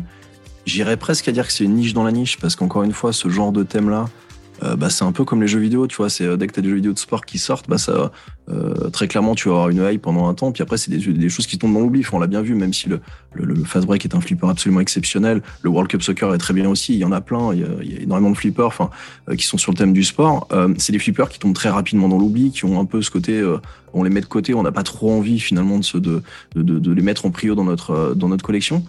Là, premier flipper sorti sous la marque Bittronic, puisque finalement Kezal Pinball a déjà fait quelques essais au préalable. Flipper sur le thème du basket. Ouais. Euh, pas de licence. Des personnages. Euh, Tout à l'heure, t'en parlais, euh, Benji, du design. Moi, je comprends pas trop. Enfin, je. Je sais pas, c'est- une vision du basket un peu particulière. Enfin, tu vois, je. C'est comics, mais en fait, finalement, t'as pas de thème, t'as pas vraiment d'univers auquel tu peux vraiment t'identifier. Tu vois, la limite, est-ce qu'il valait pas mieux jouer dans un, tu vois, sur, sur un truc un peu, euh, euh, avec des persos, tu vois, un peu plus originaux, je sais pas. Là, c'est un peu bizarre finalement comme, euh, comme entrée en matière. Et, euh, et au-delà de ça, moi, il y a des trucs qui me choquent, et notamment deux éléments euh, principaux sur ce flip-là, euh, qui je trouve n'ont rien à voir avec le thème. Alors le jeu de lumière, là, pour le coup, je me base sur ce que j'ai vu sur le sur live d'RB Flip, mais le, le- le light show, il est con, enfin, au- aussi sympa soit-il là avec les, les petites les, les couleurs là qui changent quand tu changes de joueur, ça c'est plutôt une bonne idée pour le coup. Mais par contre, le light show à la, Guns, N' Roses sur un flipper de basket, avec des LED RGB dans tous les sens, enfin, t'as l'impression que c'est José qui a monté ça sur sa voiture en faisant du tuning. Enfin, tu vois, c'est, ça, ça- non, mais ça n'a pas grand chose à faire avec le thème, en fait, je trouve. Et au-delà de ça, pour moi, le, plus, le truc le plus incompréhensible, c'est la musique. Je, je, alors là, je, capte pas. Enfin, je mettre une espèce de, de néo-métal, euh, après un petit rock un peu smoothie euh, sur du basket. Enfin, c'est tout sauf l'univers que t'imagines sur du basket, en fait. Et moi, c'est ces deux éléments-là qui m'ont choqué, euh, vraiment, par rapport à cette machine-là. Du reste, euh, du reste, moi, je trouve que c'est une, enfin, même si le thème est plutôt risqué pour un démarrage, euh, putain, ils ont les couilles quand même de, de porter quelque chose euh, jusqu'au bout avec un flipper qui a l'air d'avoir du flow. Euh, t'as du toy entre guillemets si on se réfère à, à cette rampe là où t'as le t'as le panier en plein milieu où t'as ta bille du coup qui peut être envoyée, elle se fait aimanter, elle tombe dans le panier. Enfin, euh, ok, c'est déjà vu sur d'autres modèles, mais c'est quand même sympa. Moi, je trouve que t'as déjà ce truc là. Tu parlais tout à l'heure des, slingshots là que tu t'actionnes comme ça avec tes, tes batteurs, bah c'est sympa aussi. La rampe finalement où t'as un trou milieu, donc du coup en fonction de la puissance que tu mets, a priori elle prend pas le même, euh, enfin elle peut tomber en plein milieu. Enfin, euh, t'as quand même une, une volonté quand même de faire un, flipper avec quand même des choses un peu sympas qui se rapprochent finalement des productions qu'on peut avoir sur euh, sur du Stern. Euh, et finalement, t'as pas moins de choses que t'aurais sur un pro de chez Stern, euh, sur une licence connue aujourd'hui en fait. Et, et ça, c'est chouette. Euh, ça, c'est chouette. Après, ouais, comme je disais, il y a deux trucs que je comprends pas. C'est ce light show que je, je- je trouve vraiment bizarre et qui colle pas avec le thème. Et cette musique que je trouve juste, alors, elle n'a rien à faire en fait avec ce flip. Alors, moi, pour rebondir sur ce que tu viens de dire au niveau du light show, c'est vrai que le light show, quand, quand je vois les photos euh, qui, qui, qui sont parues et puis le, et puis le live euh, également, euh, toi, tu dis euh, Joe, Joe, Joe Tuning, hein, c'est un peu ça. Hein, euh, c'est vrai, c'est vrai que c'est qu'on est un peu là-dessus. Alors moi, je trouvais ça bien joué, hein, les espèces de LED RGB qu'ils ont mis sur en fait sur les sur les euh, euh, sur les mirror glass à l'intérieur. Je trouvais ça assez sympa. Je trouve que ça se répète aussi sur le back glass. Mais bon, ça fait ça fait boîte de nuit. Euh, on est clair. Hein enfin là-dessus, ça fait euh, ça fait son petit effet, mais ça fait quand même assez boîte de nuit, quoi. Euh, moi, le graphisme me, je le trouve un peu bizarre. Effectivement, il y a des problèmes pour moi de proportion. L'illustrateur, effectivement, c'est un peu chelou. Il y a du et c'est chargé. Hein, il y a du personnage de partout, essentiellement masculin, hein, faut le dire, avec les filles sur les côtés. Voilà, en pom-pom girl. Euh, par contre, effectivement, je, je te rejoins vachement là-dessus. Hein. Alors, si, il y a un truc qui m'a un peu intrigué, c'est la rampe de droite. Je sais pas si vous avez fait gaffe, elle est hyper large au début et elle se, elle se rétrécit un petit peu euh, en, forme d'entonnoir en fait hein, sur euh, sur la lane de l'in lane de, de droite. Mais euh, c'est vrai que cette rampe, je sais pas pourquoi elle est super large. Bon, ça, ça va être une utilité, hein, c'est sympa. Au moins là, on peut pas la louper. Euh, par contre, effectivement, je trouve qu'ils ont concentré un petit peu leur, leur, leur truc en fait avec euh, le, le, le, playfield hein, supérieur. Alors pas un upper playfield, hein, je le répète hein, pour les pinheads, c'est vraiment un, un flipper qui un playfield pardon qui est dans le playfield mais qui est au niveau du le- la back glace, euh, euh, de la back glace, du back panel pardon, avec un petit panier sur lequel on peut marquer les paniers avec la bille. Donc ça c'est assez sympa. On a un compteur de points euh, aussi euh, euh, alpha numérique qui est sur qui est sur la gauche. Donc ça c'est assez sympa. Il y a un petit côté. vous avez déjà mangé dans ce dans, dans ces restaurants C'est une chaîne de restaurants en France là, c'est le Memphis, je crois, où ça vous sert des Oui, burgers. oui, ça fait à- diner, ouais. Mais C'est un, Ouais, diner euh, diner fluo. Et ben, je trouve au niveau lumière, je trouve qu'on est là-dedans en fait. Je sais pas ce que vous en pensez. Euh, je, je trouve qu'on est là-dedans quoi. C'est très très fluo. Euh, c'est- je pourrais pas qualifier ça réellement d'un flipper moderne dans le sens euh, du thème et de, de l'interprétation du thème. Euh, Guillaume, tu confirmeras ça certainement, toi qui es plus euh, même binge, hein, euh, euh, qui, est- plus en, en contact avec la culture américaine là-dessus. Mais moi, l'image que je me fais, enfin les rares fois où maintenant je peux regarder de la NBA ou ce genre de choses, on en est loin, quoi. Euh, Ouais, ouais, non, non. c'est- vieux. Ouais, quoi. ouais, non, mais c'est une prise de parti, euh, un coup de crayon totalement différent. Effectivement, on aime, on n'aime pas. Très honnêtement, c'est pas mon style non plus. hein. Euh, Graphiquement, euh, même le baglass, bah, bah, j'ai pas trouvé très beau. Le, le, c'est pas mon style de artwork. Voilà. Bon, Euh, mais c'est une prise de parti. C'est pour ça que je, je faisais référence à Olivier Tom version, version un peu. un peu basket. Mais voilà, tout à l'heure on parlait vraiment gameplay, le jeu en tant que tel. Je dis ça shoot bien, on s'est bien éclaté parce que t'as envie de mar- marquer des paniers, de faire tes rampes, faire des combos et des combos shots vraiment sympas. Et c'est sûr que voilà, bon, euh, le artwork, euh, ça doit plaire à certains. Bon, mais après, sur le, de- sur le artwork, le artwork, je, je te rejoins en regardant les photos sur le Olive et Tom parce que ça fait très, très japonisant en fait. C'est plus qu'un. Mhm. Enfin, c'est pas du tout américain, euh, je te confirme ça, Lazarus. C'est vrai, c'est vraiment très japonisant. Et quand tu regardes le, sur le- la bague glace, le, le, le joueur avec la, la houppette euh, Mhm. jaune, blonde platine, ça me fait penser à Street Fighter. Oui, c'est vrai, à Guile, à Guile dans Street Fighter, un petit Ouais. peu, ouais, il y a un petit peu de ça. Par contre, euh, là où je trouve ça pas mal, et pour, on, on va rappeler quand même les, les- les points positifs parce que là, j'ai, on, on pourrait croire que j'ai été un peu négatif sur Slipper, alors qu'au final, j'ai vraiment, les, les petits pinettes, j'ai vraiment envie d'y jouer à, à Slipper. J'ai vraiment envie de voir ce que ça donne. Il faut le répéter, c'est quand même une initiative euh, européenne, à savoir espagnole, hein, faut, voilà, juste à côté de chez nous. Et je me dis que pour le prix, les mecs, ils ont quand même réussi à mettre des LED dans euh, dans, dans, dans- les haut-parleurs, hein, dans les speakers, euh, chose qu'on trouve même pas sur les modèles LE de chez Stern. hein. Donc euh, bon, euh, je pense quand même que pour un premier prix, je pense qu'on peut s'amuser. hein. Euh, réellement, Guillaume nous, nous le confirme d'ailleurs. hein, euh, c'est un flipper qui est sympa à jouer. euh, voilà. oui, mais pour être la le code, le- tu, as vu un Non, non, je j'ai ouais, pas de commentaire ouais. à faire sur le code. Encore une fois, c'était vraiment un flipper de, de shoot, quoi, pour s'éclater, pour s'amuser. Ouais. Je pense qu'avec deux- Ok. on a on a un, deux, trois, quatre potes avec soi, on s'amuse. Il y a, ça peut être très sympa.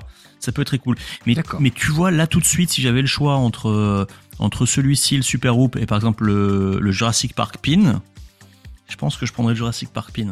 Parce que le thème, parce que je trouve que le layout de Jack Danger est plutôt euh, vachement bien pour un premier layout sur un pin, tout ça. Il y a Ah, des, J- Il y a un débat là-dessus. Je lance. ouais, il y a débat, il y a débat. Il y a débat. Je, je lance là-dessus tout de suite. On pourra en parler lors d'un prochain podcast parce que j'en parlais tout à l'heure. Euh, ce layout euh, sur le Jurassic Park Pin, est-ce parce que moi, ce qui me, ce que je trouve, euh, ce, ce- ce qui me dérange, je sais pas si ça me dérange, mais en fait, c'est quand même Kesselwyn qui est à la base du, du, du grand frère en fait du Jurassic Park. Et là, ils ont repris quand même des éléments, pas mal d'éléments en fait de, du grand frère, hein, notamment le T-Rex, etc. Euh, J'aurais aimé savoir en fait réellement quelle était la marge de manœuvre de Jack Danger quand il a composé en fait son son playfield. C'est-à-dire quel était le cahier des charges réellement en fait voilà. Enfin bref. Euh, Bon, euh, Ouais, bah, elle a- elle a l'air assez. euh, il a- il a l'air d'avoir eu euh, carte Carte- blanche, hein, carte parce qu'il est quand même parti. ok. Ah, il ça, ça ressemble à ça en tout cas, parce qu'il est- il a rien repris de, de Keith Elwin. Hein. D'accord. Oh ben n'a pas l'air euh, a pas l'air Bah, ok. Carte blanche, euh, dans ce cas-là, pourquoi est-ce qu'il a pas utilisé le design qu'il s'était amusé à faire?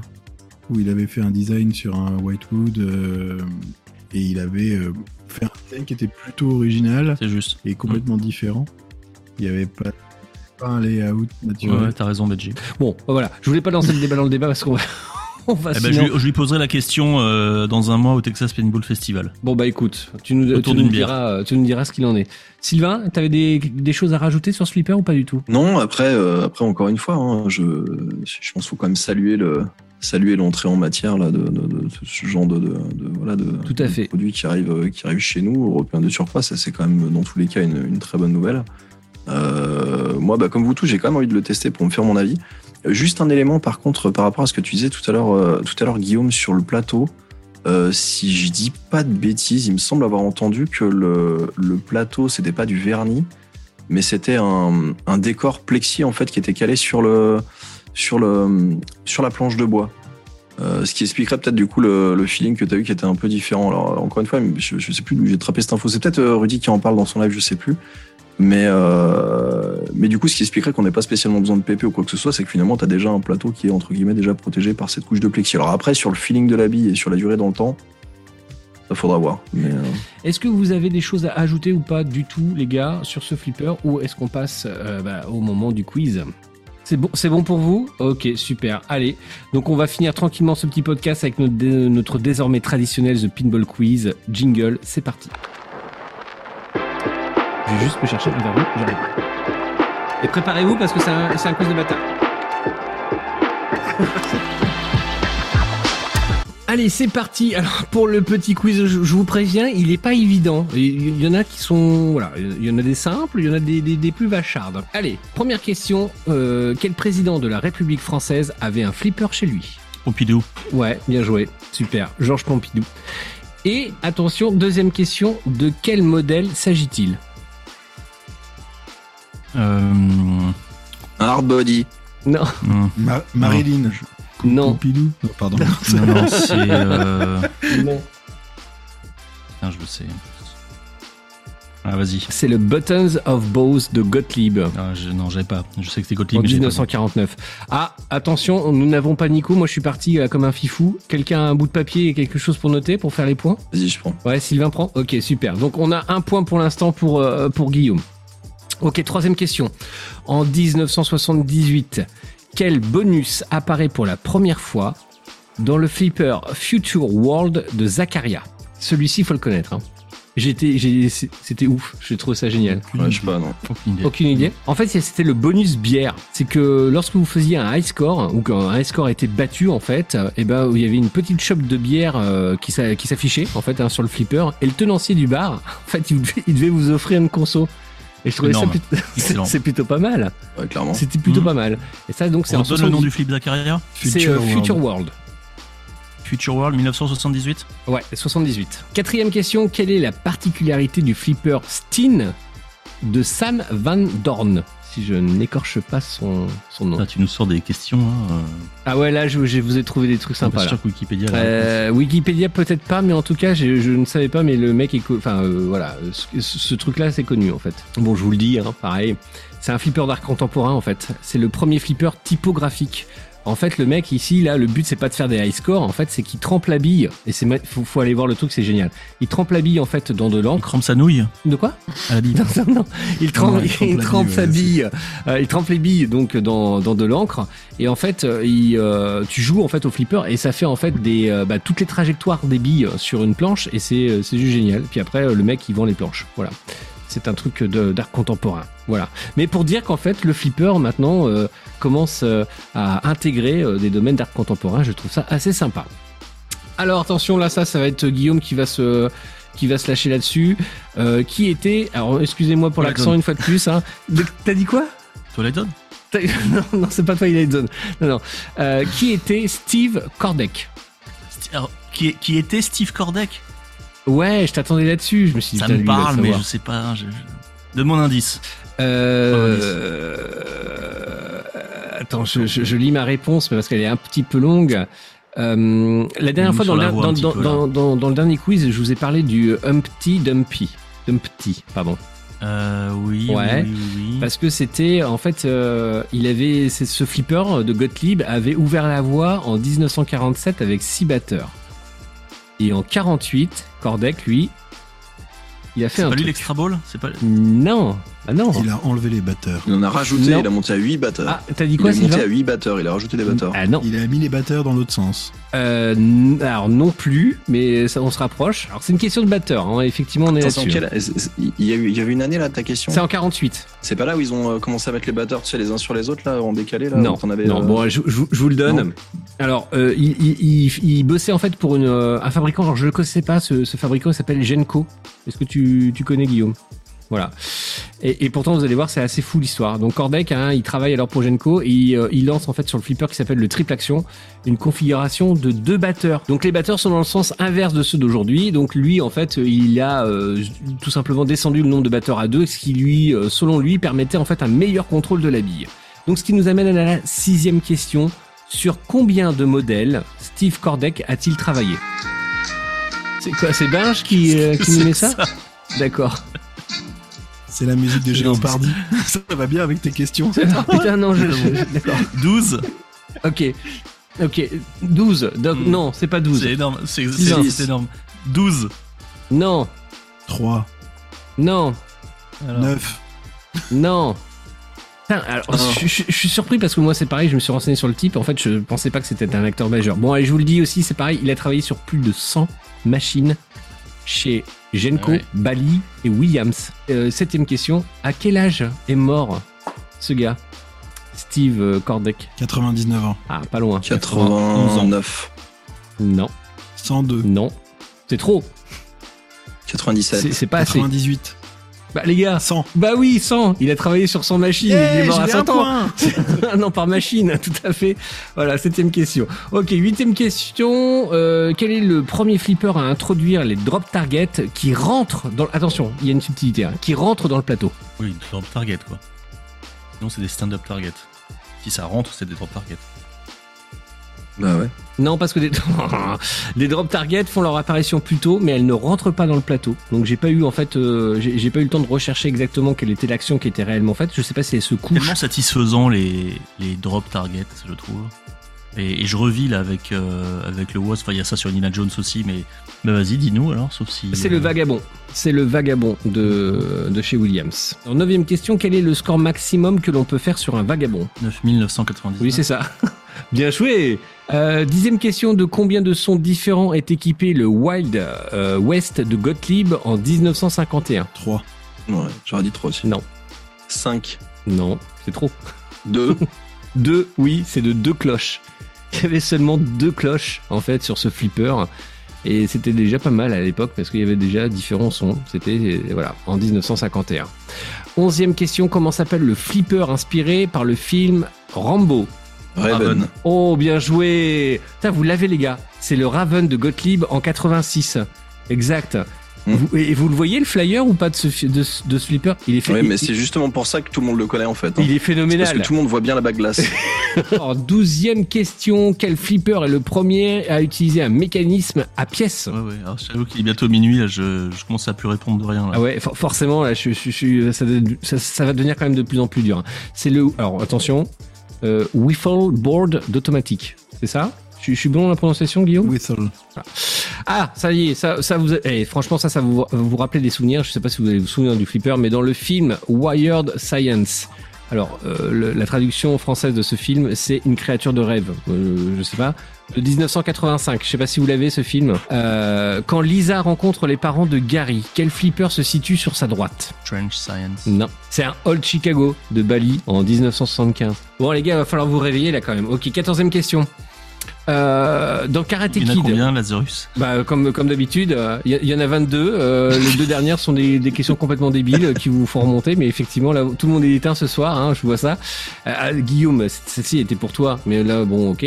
Donc, Karate Kid de 1984, combien de flippers voit-on durant tous les films? Non, pas 6. Deux ou trois Oui, c'est 3. Trois, allez. Oui, c'est- c'est 3. C'est un Flight 2000 de Stern de 1980, un Firepower 2 de Williams de 82 et le Rolling Stone de Bali en 1980. Parce que je sais que tu, tu regardes en ce moment Cobra Kai. T'as regardé Cobra Kai? Ouais, Ouais. voilà. Donc euh, j'ai regardé les Karate Kid et j'ai fait oh voilà. Bref. Euh, 15e question durant la guerre. Ah ouais, celle-ci elle est pas mal. Durant la guerre d'indépendance des États-Unis, les soldats français ont apporté avec eux leur table de bagatelle. Sa popularité s'est rapidement répandue en Amérique et l'un des principaux journaux a imprimé en 1863 une caricature politique montrant le président des États-Unis jouant joyeusement à bagatelle. Quel président de 10 1863 a vu sa caricature figurer dans cette, euh, dans cette publication? 1863, t'as dit. 1863. Washington? Non. Ouais, c'est le deuxième plus connu, ou au moins aussi connu. Lincoln? Ouais, c'est Lincoln, c'est ça. Abraham Lincoln, en fait, a été caricaturé en train de jouer à- au jeu de bagatelle. Parce qu'effectivement, les mecs, en fait, le jeu était tellement répandu en France qu'ils ont apporté, en fait, leur table avec eux quand ils ont fait la guerre euh, pour pouvoir se distraire euh, le soir. Voilà. 16e question, le flipper, alors attention, Buffalo Ball est devenu le premier succès instantané de l'ère des pièces, des jeux à pièces, pardon, avec une production, une production initiale de plus de 50 000 unités. Oui, 50 000 unités, dont la plupart ont été vendues très rapidement. Pour quelle somme en dollars pouvait-on acquérir son exemplaire? 100 dollars? Non, 50 dollars. non. 495 francs. Et tout ça pour seulement 495 francs Non, du tout. On pouvait choper, en fait, à l'époque, on pouvait s'acheter son, donc son flipper, hein, on peut le dire comme ça, pour 17 dollars et 50 cents. Voilà. Euh, question 17, à l'origine, euh, qu'est-ce qui faisait du bruit sur un plateau de flipper Les bumpers. Ouais, les bumpers. Bonne réponse, Binge. Ce sont les bumpers qui faisaient du bruit. Tout à fait. Question 18, euh, quel est le nom du fabricant du flipper NASCAR? Stern. Stern, ouais. Ouais, c'est Stern en, 2000 en 2005, tout à fait. Euh, question 19. Ceci est un anagramme. De quel flipper s'agit-il? Baling Ghost Resta N Fa. Tales of the Arabian Night. Super, bien joué. Je me suis fait chier à le faire, un anagramme. Mais je suis content que tu aies trouvé la réponse. Ouais, J'ai juste donné le nom de celui qui me semblait être le Ouais, bah, plus c'est- bah, t'as eu bien raison. voilà. Alors, question 20, attention, là, on est sur les trois dernières questions, hein, les questions un peu connes. Euh, quel, fut le premier jeu de flipper que j'ai acheté sur la Game Boy sur, sur la Game Boy. C'est complètement narcissique, hein, Euh, cette question. le, le truc avec les crocodiles Oui, c'est ça, j'en ai déjà parlé. Exactement, c'est ça. Pinball. euh, Mais il faut trouver C'est le crocodile Ouais, Oh, il attends. je l'ai mis sur les réseaux sociaux et ce jeu a été vraiment un classique du Game Boy à une époque. Et c'est mon premier jeu de flipper que j'ai acheté. Revenge of the Gator. Oui, c'est ça, tout à fait. Oh putain, il- oh putain, t'as la boîte. Ah moi j'ai plus la boîte. Ah, je m'en rappelle, je m'en il a souviens. la boîte. Il- Ah ouais, c'est c'est génial. T'as la boîte. C'est Revenge of the Gator. Exactement. Oh, putain, et ce, ce Je jeu, je l'ai encore. C'est excellent. Moi Ok, aussi, donc j'ai la Game Boy avec. Pinball Mag avait existé à l'époque et on aurait fait une review de Revenge of the Gator. Tu devrais d'ailleurs faire une review un rétro, rétro pinball. Tu devrais faire une Euh, review. ah bon, ouais, ouais, on pourrait le faire. Bonne, bonne idée, on pourrait le faire. Alors, euh, euh, euh, Sylvain, tu, tu, tu es le maître. euh, Attends, parce que là, ça, c'est avec ton. Ouais. Euh, Sylvain, tu es, tu es le maître donc des, euh, des horloges. Eh ben, on, y- on est à- est- comment au niveau des scores Ouais, on est à 4 Guillaume, 3 Benji, 4 Attends, pour c'était moi même. c'était la 20 e Euh, tout le reste étant pour Lazarus, vu que la moitié des questions, on les a pas trouvées.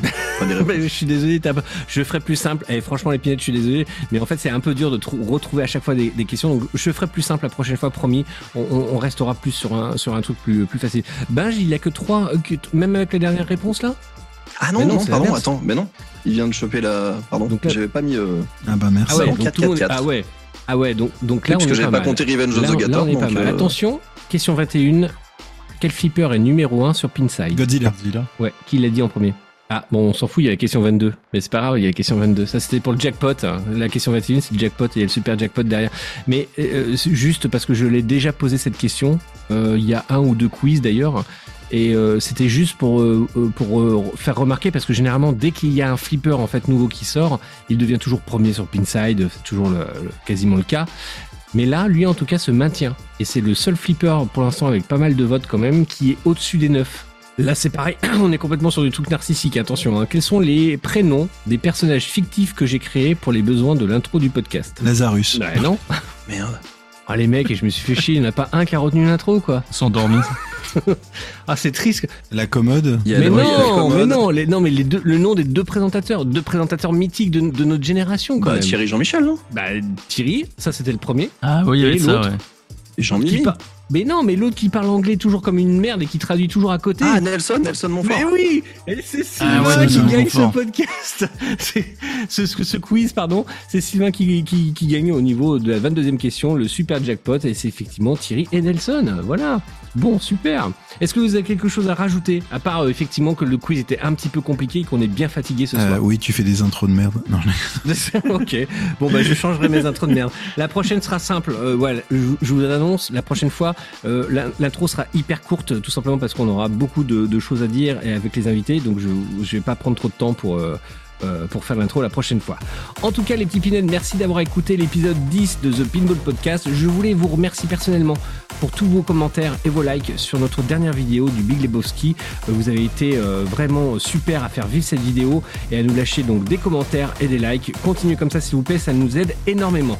Un immense merci aussi à nos contributeurs sur Tipeee. Alors pour la petite info, oui, vous avez reçu en fait des petits messages récemment euh, sur Tipeee parce que je viens juste de découvrir qu'il y avait des commentaires en fait sur cette plateforme et donc désolé, j'avais pas vu ça. Donc je vous ai répondu que maintenant alors qu'il y a des commentaires et des messages qui datent depuis quelques temps et j'en suis profondément désolé et je ne savais pas qu'on pouvait euh, consulter des messages là-dessus. Voilà.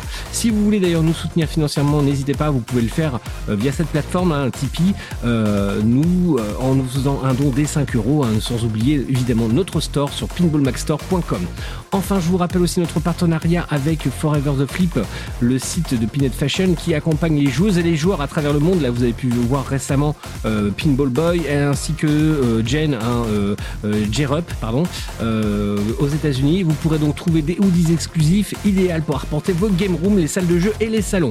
On se retrouve bientôt pour un nouveau podcast. En attendant, jouez au flipper et faites des high scores ou pas. Salut à tous.